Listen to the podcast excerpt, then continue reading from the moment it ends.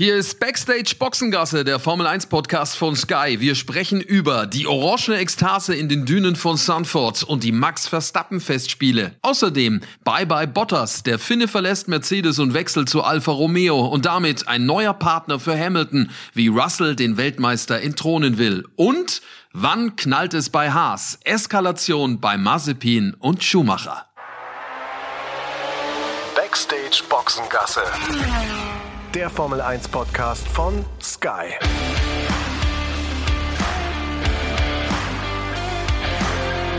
Mit Sascha Roos, Peter Hardenacke und Sandra Baumgartner.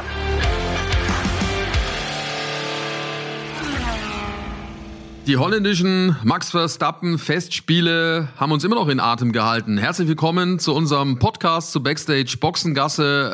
Äh, ja, irgendwie orange, äh, muss ich ehrlich sagen, war noch nie so wirklich meine absolute Traumfarbe, aber ich träume jetzt davon. Ich weiß nicht, wie es euch geht, Sandra Peter, aber an Orange kam er ja wirklich nicht vorbei. Ich habe ehrlich gesagt noch so ein bisschen den Geruch von diesen ganzen orangenen Bengalos in der Nase, weil das war ja teilweise schon echt extrem, dass ich zwischendurch gedacht habe, gerade so, ähm, als die Fahrer aus der Boxengasse rausgefahren sind, um sich da aufzureihen in der Startaufstellung, dass wenn es so weitergeht, die das Rennen gar nicht fahren können, weil sie nichts sehen vor lauter Dampf und Rauch. Ich muss echt sagen, also auch jetzt diese diese ganzen Tage nochmal so Revue passieren äh, passieren lassen. Ähm, ich glaube, das ist wirklich so das der geilste Grand Prix gewesen ist, bei dem ich jetzt so bislang gewesen bin. Also Mexiko fand ich äh, fand ich auch äh, sensationell, aber Holland, glaube ich, hat äh, tatsächlich alles geschlagen, alles in Orange, die ganzen Tage.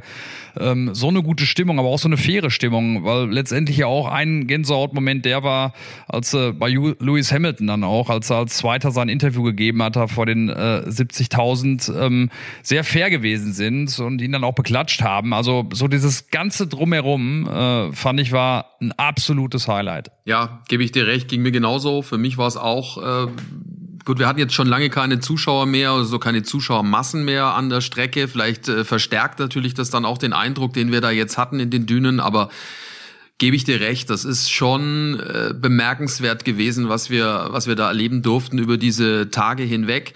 Also ich hatte ja wirklich schon große Erwartungen an dieses Wochenende, aber was wir da von, von Mittwoch an eigentlich erleben durften, das war einzigartig und äh, Sandra, man kann wirklich nur hoffen, dass das äh, andere Veranstalter auch animiert, da auch ein bisschen tätig zu sein und da vielleicht auch ein bisschen mehr in Richtung Fans dann äh, die Überlegungen macht. Auf jeden Fall. Mich hat es ein bisschen auch an Monza erinnert. Als in Monza noch volles Haus war, äh, hatte ich ein ähnliches Gefühl. Wird jetzt am kommenden Wochenende nicht ganz so sein, weil ja da, ähm, ich glaube, Peter, du hattest es mal gesagt, ne? Ich glaube 40.000 oder wie viel? sind zugelassen? Ja, die Hälfte auf jeden Fall. Das hat ja Mattia Binotto bei uns ja im Interview gesagt. Ja, wird so sein. Also so um den Dreh rum, äh, denke ich auch. Äh, das ist ja auch eine, eine, eine ganz besondere Strecke dann Monza, da werden wir nachher noch ein bisschen drüber sprechen. Äh, jedenfalls war das, was da, was da passierte, von der ganzen Art und Weise, wie es aufgezogen war, natürlich schon Wahnsinn. Mit einem DJ, der die ganze Zeit gespielt hat von Donnerstag an. Also klar, DJ-Einlagen hat man schon auch äh, ab und an mal an der Rennstrecke, wenns Rennen dann rum war. Mexiko zum Beispiel, Peter hat davon gesprochen, aber das war schon äh, wirklich eine Riesenparty von Beginn an. Hat so ein bisschen wie an, an, an so ein bisschen Skihüttenzauber ne, erinnert. So ein klein bisschen. Definitiv, Sascha, oder denkt daran, als wir da die Runde gedreht haben, äh, laufenderweise zusammen ja. mit den Kollegen von Sky UK. Also wirklich, man muss ja sagen, so schnell zu begeistern, die Holländer auch. Äh, selbst wir haben ja stehende Ovationen da bekommen, als wir durchs Rund gelaufen sind, äh, von allen Seiten, wirklich Stunden nach dem ersten äh, und zweiten freien Training dann in dem Fall. Also das war wirklich schon, äh, schon außergewöhnlich persönlich, ne? Und finde auch so, so fröhlich und so fair, auch die ganze Organisation drumrum. Da hatten wir ja auch eine gewisse Erwartungshaltung, die vielleicht nicht so positiv war, was, äh, was das Verkehrschaos betrifft, aber auch das nochmal mit einbezogen. Das war ja wirklich so top organisiert, ähm, ne, dass man wirklich, also ich müsste jetzt überlegen, ob es überhaupt irgendwas gegeben hat, äh, wo ich jetzt sagen würde, das hat mir nicht gefallen. Also ähm, ich bin tatsächlich äh, hellauf, hellauf begeistert. Ja, ich habe ja die ganze Redaktion schon ein bisschen wild gemacht, weil ich meine Erfahrungen aus der DTM von vor ein paar Jahren ja mitgeteilt habe, dass es ja da eben nur diese eine Zufahrtsstraße gibt und ich immer gesagt habe, boah Leute, da gibt's einen Monsterstau. Auch deswegen haben wir uns ja dann entschieden, dass wir Fahrrad gefahren sind, ne? Weil wir Du warst schuld. Ja, ich war schuld, genau. Aber ich habe uns damit die Fahrräder äh, quasi in den Kopf gebracht und das ist ja besser, weil nachhaltiger tut unserer, also jedenfalls meiner Figur. Bei euch ja braucht man sich da keine Sorgen machen, aber auf jeden Fall ganz gut.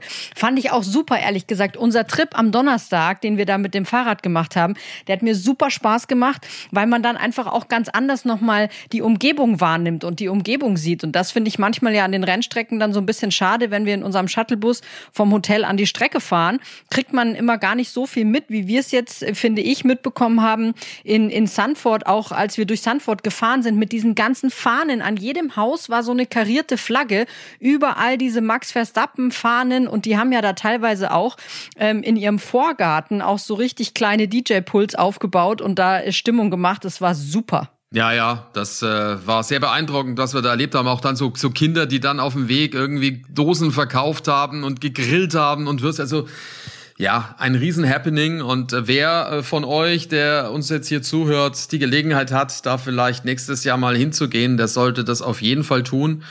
Denn ja, man wird's, man wird's sein Leben, glaube ich, nie vergessen, was wir da, was wir da äh, irgendwie mitbekommen haben. Das gilt natürlich auch für die Fahrer, Peter. Äh, die waren ja auch sehr angetan, auch vor allem von der Strecke. Also viele von ihnen sind in ihren jüngeren Jahren in den Nachwuchsklassen da schon mal unterwegs gewesen, hatten das offensichtlich auch ein bisschen verdrängt und vergessen, was da los war.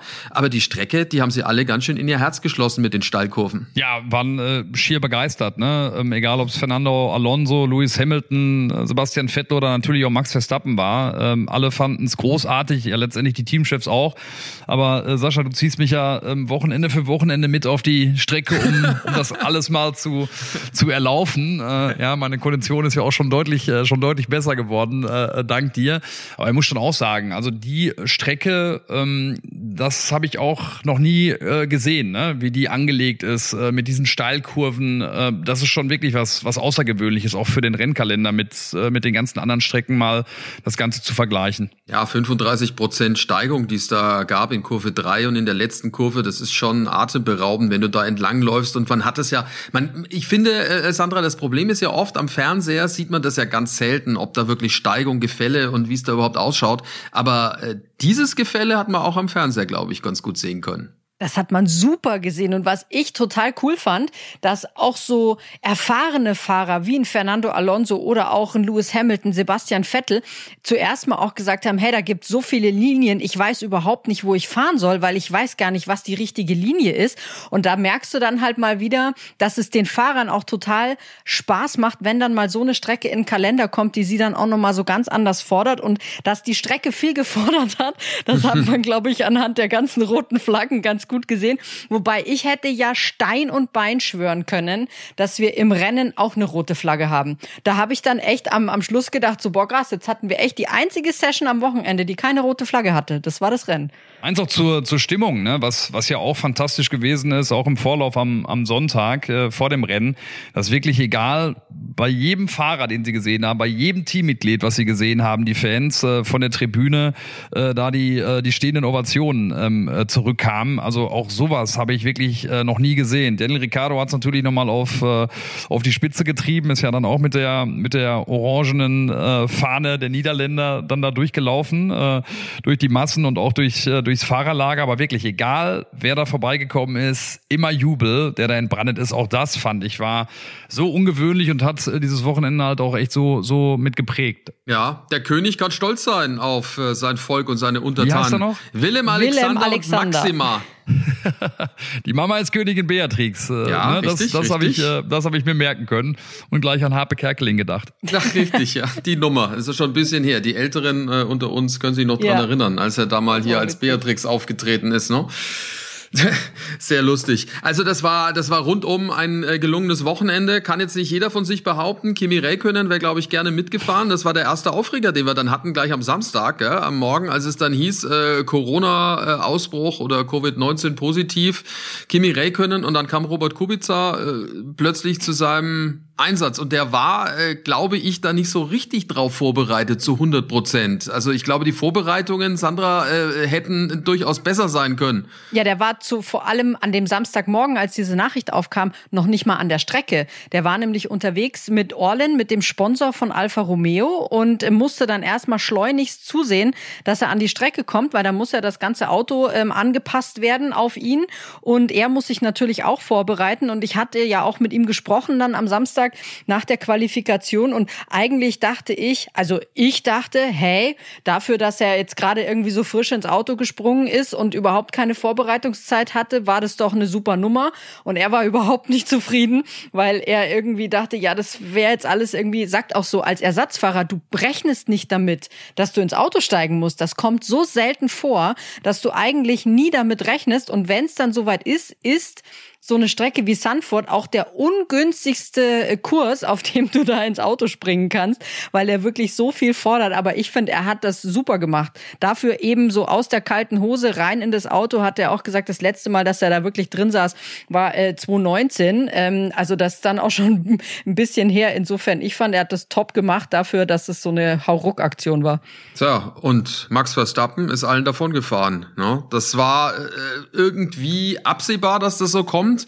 Aber äh, allein, Peter, mit dem Druck da so umzugehen, also das ist ja schon bemerkenswert. Klar, der ist jetzt lang genug dabei und vielleicht, äh, wenn du dann Weltmeister werden willst, musst du das auch alles aushalten können. Aber ich fand das schon sehr beeindruckend, wie er diese Tage äh, von, von Sanford überstanden hat. Definitiv. Haben wir auch schon so oft äh, drüber gesprochen, über diese mentale Seite bei, bei Max Verstappen, auch im Zweikampf mit, mit Lewis Hamilton schon eingangs der Saison, dass es darauf dann auch hinauslaufen könnte, diese letzten äh, Prozent, die den Unterschied vielleicht machen können. Und äh, ja, Max Verstappen, der zeigt sich da keine Blöße, der hat es umgewandelt in, in positive Energie, diesen, diesen Druck, den er da bekommen hat, ist getragen worden von, von seinen Fans. Äh, ich kann mich noch daran erinnern, auch Helmut Marko, der es nach dem Monaco Grand Prix ja auch gesagt hat, den der Max ja auch ähm, gewonnen hatte, erstmalig äh, in seiner Karriere, dass der nochmal einen ordentlichen äh, Schritt nach vorne gemacht hat, auch eben was diese, diese persönliche Reife anbetrifft. Und ähm, ich glaube, das hat er eindrucksvoll unter, unter Beweis gestellt. Also sich keine, keine Blöße gegeben, öfter ja mal unter Druck gesetzt worden, dann auch durch, durch Undercuts von, von Mercedes, Bottas vor der Nase gehabt. Das hat ihn alles nicht aufgehalten. Das war wirklich beeindruckend. Und ich bleibe auch dabei, das hat nichts äh, damit zu tun, dass ich etwa gegen Lewis Hamilton bin, aber ich würde es dem Max wirklich gönnen,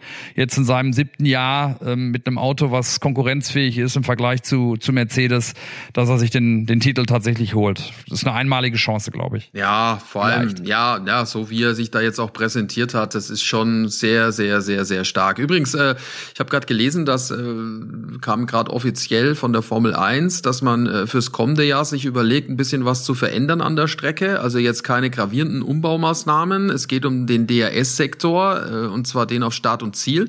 Das war ja eh bei den Baumaßnahmen so eingerechnet gewesen. Man hatte das an Modellen äh, untersucht und äh, berechnet und kam zu dem Schluss, dass es durchaus möglich wäre, mit offenen Flügel durch die letzte Kurve zu fahren, um also ein bisschen mehr Geschwindigkeit aufbauen zu können.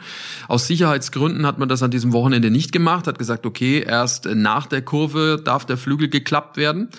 Und jetzt hat sich Ross Braun dafür eingesetzt, dass man das im kommenden Jahr dann doch so macht, wie die Berechnungen waren, um eben dann vielleicht doch das ein oder andere Überholmanöver äh, ja generieren zu können dann vor Kurve 1. Ganz kurz noch dazu. Ich habe äh, gerade am Flughafen, als wir von Amsterdam zurück nach München geflogen sind, noch ein äh, Teammitglied von Alpine äh, getroffen. Äh, Sascha, der sich in die gleiche ähm, Richtung geäußert hat. War auch ein Vorstoß äh, der Teams, genau das eben anzustoßen. Und äh, jetzt, wo du sagst, äh, fällt es mir, fällt's mir wieder ein. Wie gesagt, das, äh, das passt ja dann auch ganz gut. Also die Teams äh, werden dasselbe begrüßen. Überholmanöver waren ja schon eher ein bisschen selten zu sehen, ne? Wobei Sergio Perez da ja auch, wie ich finde, unglaublich durch das Feld gepflügt ist. Ich meine, der hat natürlich mal wieder irgendwie ein richtiges Mistwochenende im Prinzip bis zum Sonntag gehabt. Aber ey, ich fand das schon krass. Der war da auch teilweise echt kompromisslos unterwegs. Ne? Ich meine, klar, wenn du so weit hinten bist, aus der Boxengasse startest und irgendwie versuchen willst, da noch Punkte zu machen, musst du es auch sein. Aber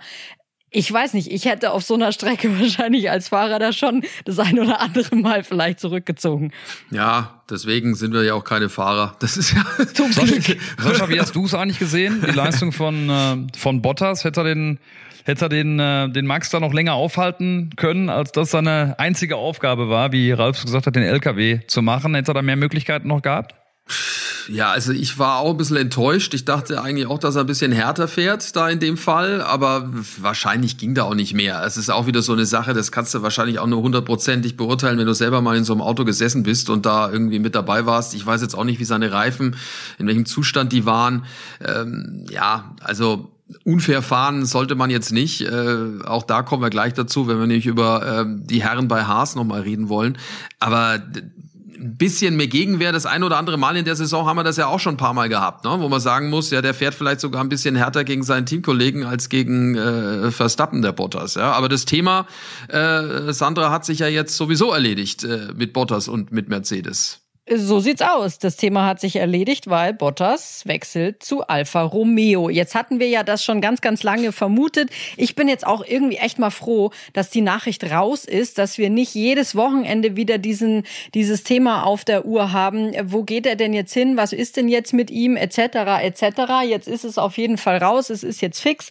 Er geht zu Alfa Romeo und ich finde auch, wenn du dir jetzt nochmal anguckst in dem Rennen, als er da diese Reifen nochmal gewechselt bekommen hat, da ich weiß nicht vier, fünf Runden vor Schluss und sie ihm sagen, er soll nicht auf die schnellste Rennrunde gehen und dann knallt er da einen Purple-Sektor nach dem anderen hin. Okay, er sagt, er hat danach, irgendwie ist danach vom Gas gegangen, aber die Runde war trotzdem so schnell, dass er sich erstmal die schnellste Rennrunde geholt hat. Ähm, das war dann schon auch nochmal so eine, so eine Adieu-Briefmarke, ne? Auf jeden Fall. Also da hat er sie noch mal ein bisschen ins Schwitzen gebracht. Wir haben es ja dann auch gehört von Toto Wolf, der dann bei Peter gesagt hat, so ja, ja, wir haben dann auch noch mal kurz über James Fowles, unseren Strategiemann, ihm noch mal darauf hinweisen müssen, dass äh, er dann doch bitte nicht die schnellste Runde fährt. Hat er dann doch gemacht, aber die Antwort von Lewis kam ja dann prompt, Peter, ne? 1,5 Sekunden noch mal schneller. Hat ihn noch mal schön vernichtet, den, den Valtteri Bottas. Ne? Ich muss ganz ehrlich sagen, jetzt auch diesen Wechsel zu, zu Alpha, der sich ja jetzt auch so ein bisschen angekündigt hatte. Ralf hat es ja als erster dann auch ins, ins Spiel gebracht, Ralf Schumacher. Ich finde es schade, weil ähm, ich hätte Valtteri Bottas jetzt nicht noch länger in der, in der Formel 1 ge, gebraucht. Ähm, auch von, von, von seiner Strahlkraft, finde ich, ist er so ein bisschen so der, der Hansaplastfarbene im, im Fahrerlager. Also ich kann ihm nichts abgewinnen. Ähm, ich hätte gerne, ich hätte wirklich, ich hätte so ein bisschen mir gewünscht, dass es tatsächlich vielleicht Nico Hülkenberg ähm, wird. Den hätte ich wesentlich attraktiver gefunden, auch für, für Alpha. Die guten Beziehungen zu Fred Vasseur bestehen ja auch aus, äh, aus, ähm, ja, aus früheren Zeiten. Also ich finde es ehrlich gesagt schade. Ich hätte den, äh, den Valtteri äh, nicht mehr gebraucht in der Formel 1. Klingt hart, aber äh, meine ich so voller Überzeugung. Äh, weder sportlich noch, äh, noch von, von, von der Strahlkraft, die er mitbringt. Wobei jetzt mal angesprochen nochmal auf Hülkenberg. Es ist ja so, haben wir ja auch am Wochenende äh, erfahren von Fred Vasseur, der sich da ja bei euch so ein bisschen verplappert hat, dass ja ähm, Antonio Giovinazzi Giovinazzi auch nicht wirklich gesetzt ist. Also möglicherweise wäre ja im Alpha dann auch noch ein zweiter Platz frei, ne? Ja, da bin ich auch ja. mal gespannt. Jetzt hat Giovinazzi natürlich ein super Qualifying da hingesetzt äh, in die Dünen. Also das war natürlich nie so schlecht mit Platz 7 mit dem Alpha, aber im Rennen wurde er dann auch durchgereicht und konnte dann äh, einen Punkterang nicht mehr rausfahren. Vielleicht ist da die Entscheidung ja auch schon gefallen, dass er, dass er raus ist. Es klang schon so ein bisschen, da hast du recht, Sandra, so als äh, wäre ja das äh, Kapitel zu für Giovinazzi äh, in der Formel 1. Mal gucken, in welche Richtung sich das dann noch weiterentwickelt. Gibt er da nach wie vor noch ein paar interessante Kandidaten. Nick de Vries, der ja ein Mercedes-Mann ist, äh, Formel E-Weltmeister, äh, war ja auch wieder im Fahrerlager mit dabei. Logischerweise als Niederländer äh, bietet sich das natürlich an.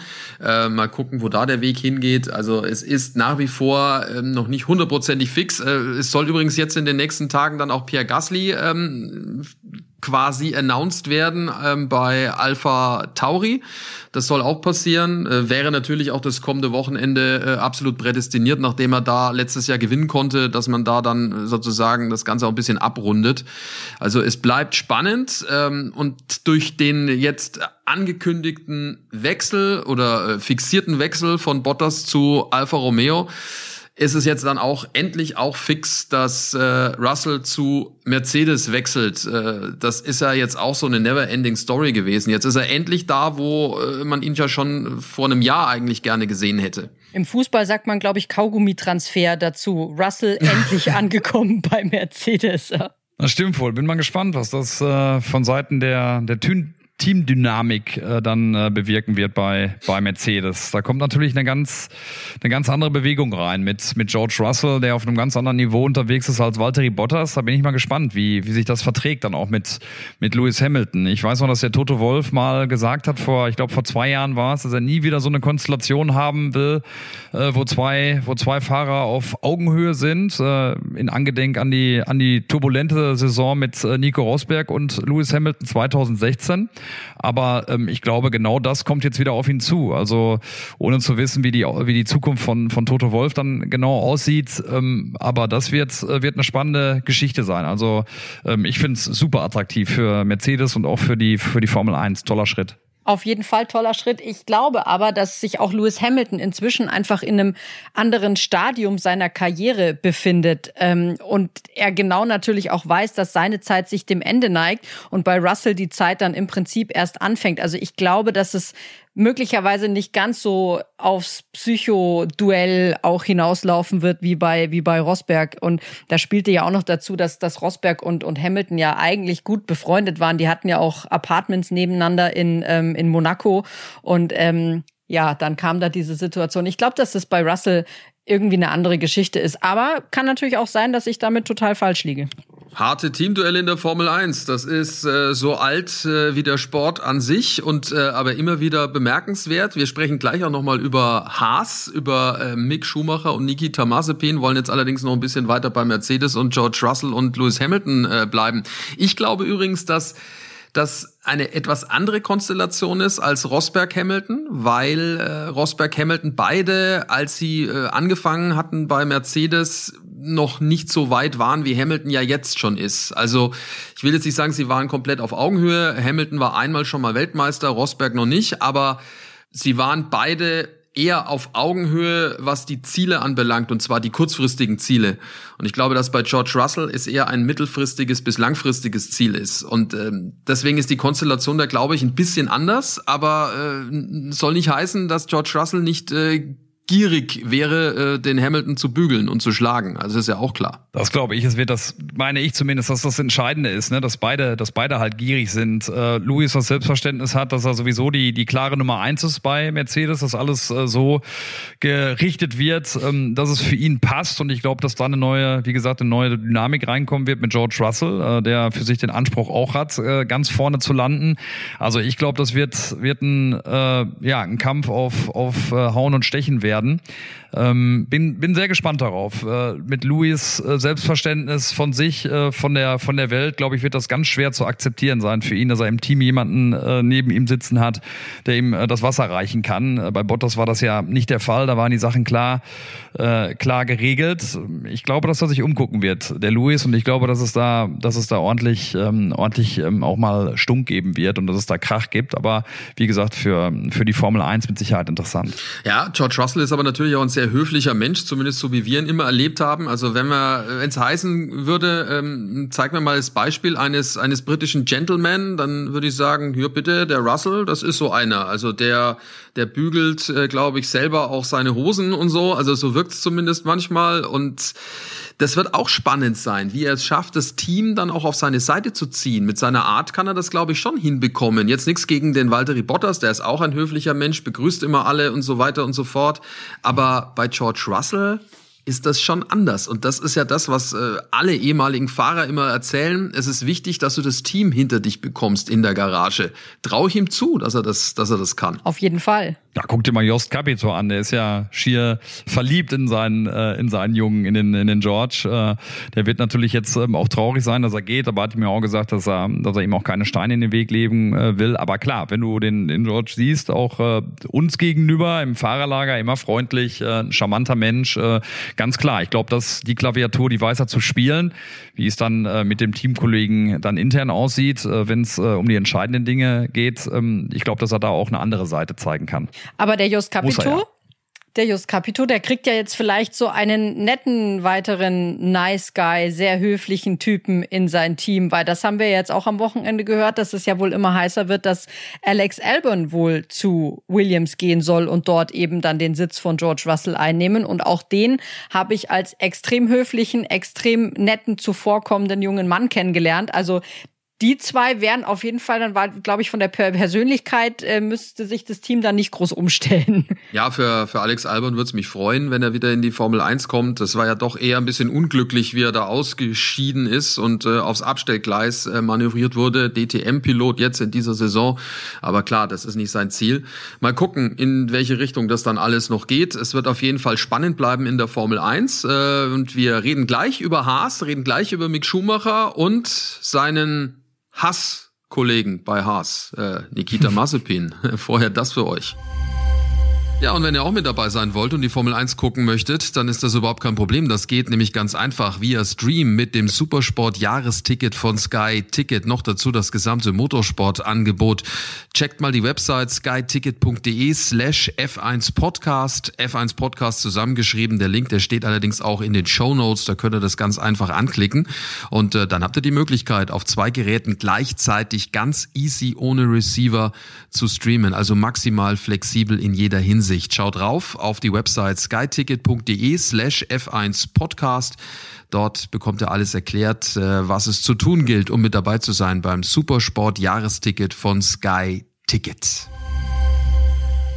Also Haas äh, bleibt das große Thema. Äh, das äh, ist natürlich auch eine Kunst, ne? wenn man immer hinten rumfährt, aber trotzdem immer wieder in den Schlagzeilen sich befindet. Ich glaube, Günter Steiner wäre es lieber, es wäre ein bisschen anders, aber ich meine, Schuld hat am Ende, glaube ich, auch ein bisschen selber der Teamchef äh, von Haas, denn er bräuchte halt, finde ich mal, auch eine klare Aussage, was äh, solche Streitigkeiten anbelangt, wie wir sie jetzt wieder erlebt haben. Also was für ein Horrormanöver von Nikita Mazepin gegen Mick Schumacher. Mazepin hatte den Start gewonnen, war vor ihm und äh, Mick hatte sich angesaugt gleich in der ersten Runde, wollte ihn überholen, Ende der letzten Kurve, war neben ihm und dann zieht der Mazepin einfach nach rechts rüber bei 280 und drängt Mick Schumacher in so einen Plastikpoller, der äh, signalisiert äh, den Fahrern, dass es da reingeht in die Boxengasse und das waren nur ein paar Meter und dann ist da gleich die Betonwand. Also das war echt eine krasse Angelegenheit.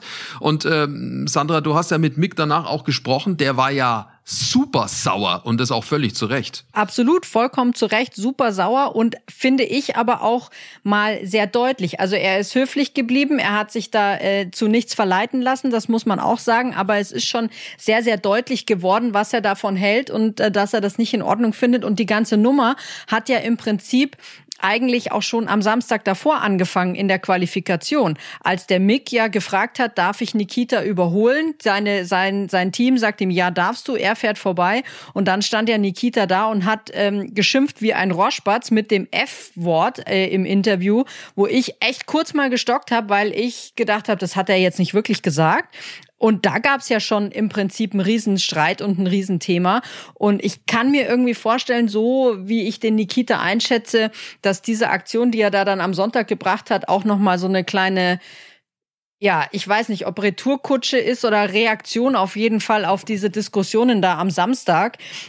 Aber nichtsdestotrotz vollkommen unangebracht und Mick hat sich da finde ich, vollkommen zu Recht auch darüber beschwert und aufgeregt. Ähm, aber Sascha, wie du schon sagst, eigentlich ist es halt jetzt auch an Günter Steiner, da die, diese beiden, beziehungsweise wie ich finde, eigentlich eher den Mazepin auf Spur zu bringen. Ja, macht er bloß nicht. Peter, du hast mit ihm gesprochen, äh, hat ein bisschen an das Baku-Manöver erinnert, so ein äh, klein wenig. Äh, und es hat lang gedauert, bis dann Günter Steiner dann auch äh, dann mal vors Mikro gekommen ist. Ja, definitiv. Und ich glaube, das ist so ein bisschen auch das ist, was, was Ralf ja auch gestern bei uns im Nachlauf äh, gesagt hat, dass, äh, also nach dem Rennen, dass äh, der Nikita einfach ja gefrustet ist, dadurch, dass er es äh, sportlich nicht äh, geregelt bekommt äh, gegen Mick, der ihm ja jedes Rennen mehr oder weniger eins, äh, eins drüber setzt, sportlich, dass das die Retourkutsche ist von Nikita sportlich, wie gesagt, ähm, nicht ranreicht. Und bei Günther ganz klar ist einfach das Problem mit dem Dimitri äh, Mazepin,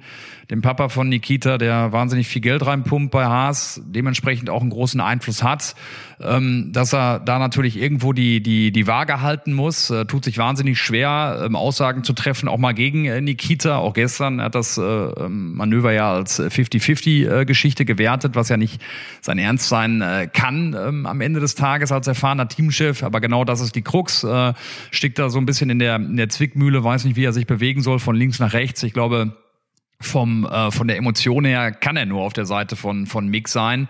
Und bei Nikita Mazepin finde ich ist jetzt auch so ein bisschen ein Punkt erreicht wo man sagen muss äh, wirklich ähm, Schluss aus vorbei. Ähm, es reicht einfach nicht mehr für für die Formel 1 nee es gibt ja auch viele viele unserer Zuschauer die da auch schon gesagt haben der müsste rausgenommen werden da müsste die FIA einschreiten. Übrigens die Aussagen von Nikita Mazepin von Mick Schumacher nach dem Rennen und auch das Interview von Peter mit Günter Steiner äh, könnt ihr noch mal nachhören und nach äh, anschauen. Ähm, und zwar bei uns im Instagram-Account unter äh, Sky Sport Formel 1. Dort sind die Interviews nochmal abgelegt für all diejenigen, die das nochmal brauchen, um vielleicht auch nochmal sich so ein bisschen in den Wutmodus reinzubringen. Was schätzt du, Sascha? Ist es, äh, ist es ein Frust äh, bei ihm nach, ja. nach all dem, was man, was man ihm, von ihm auch schon gesehen hat in der Formel 2 und jetzt auch in den, in den ersten Rennen in der Formel 1?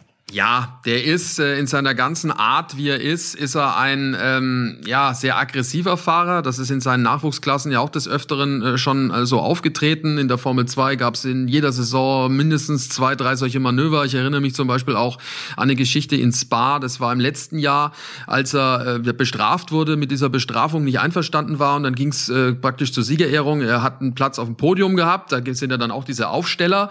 Ähm, Tsunoda äh, war damals äh, einer, der davon profitiert hatte, an ihm vorbeikam wegen dieser Strafe und Zunoda lief gerade an diesen Aufsteller vorbei und Mazepin fuhr mit Absicht in diesen Aufsteller rein, dass es diesen Aufsteller, Aufsteller wegdonnert. Und er hätte fast den Zunoda, der dahinter stand, fast damit getroffen. Also das zeigt auch, äh, welches Aggressionspotenzial in dem schlummert. Ich will jetzt gar nicht von irgendwelchen Instagram-Videos sprechen, die es da auch schon gab, die da aufgetaucht sind.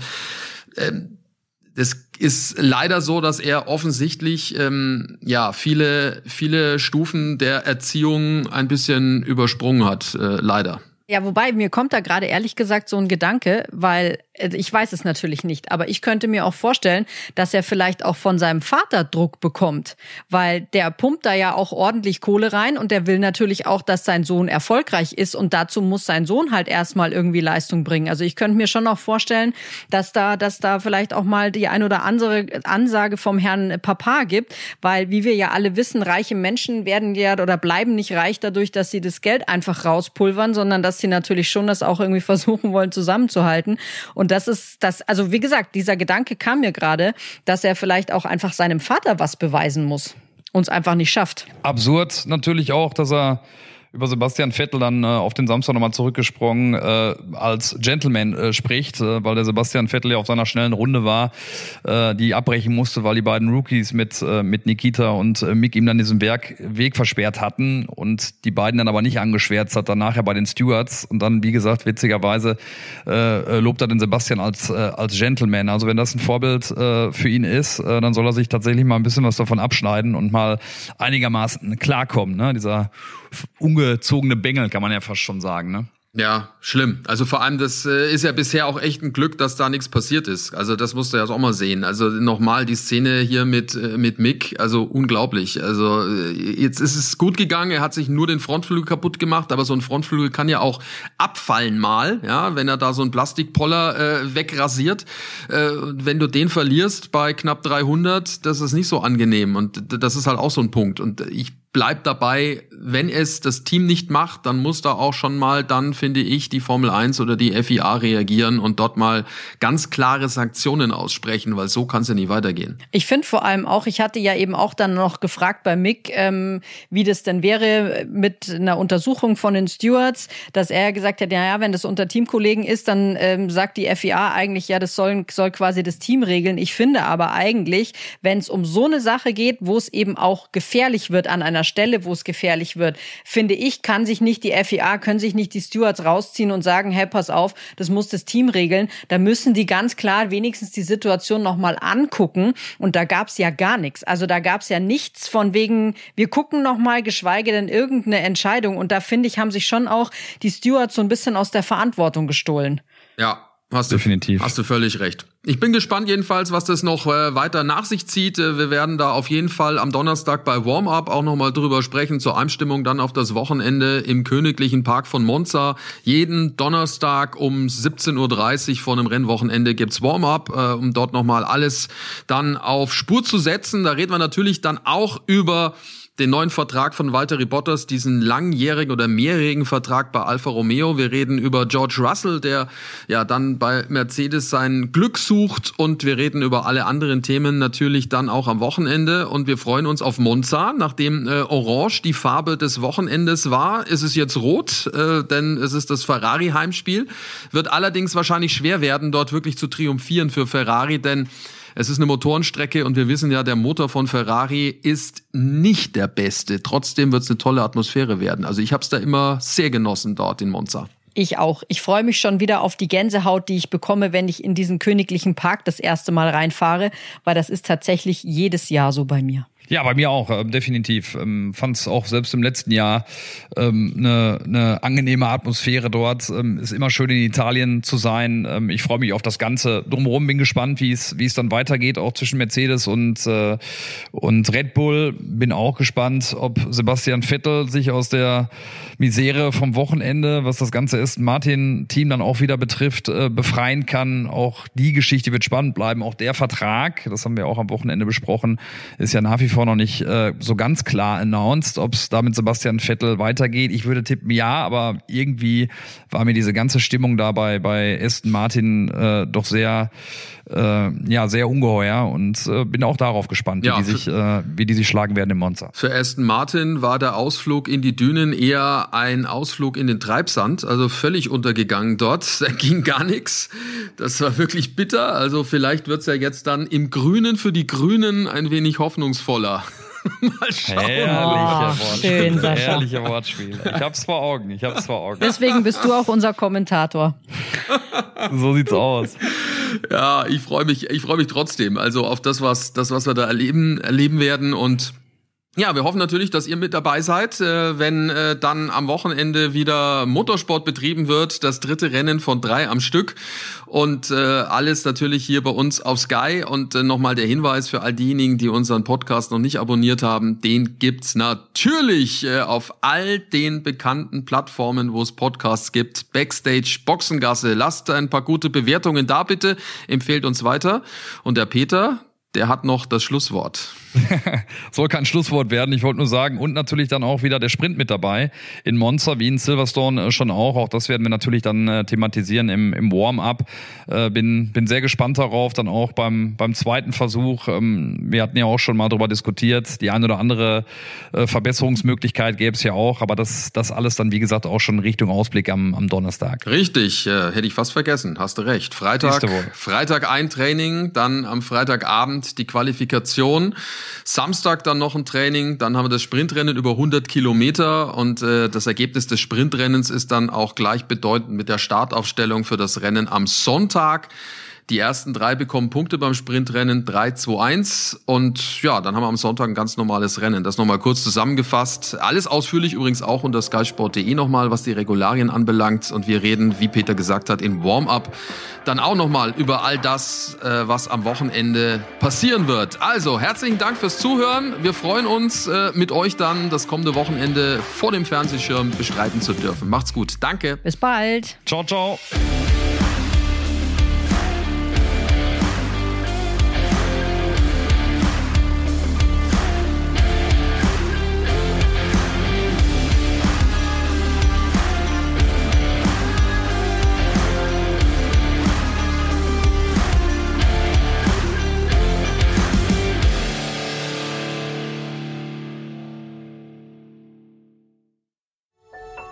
Dies war eine Produktion der Podcast-Bande.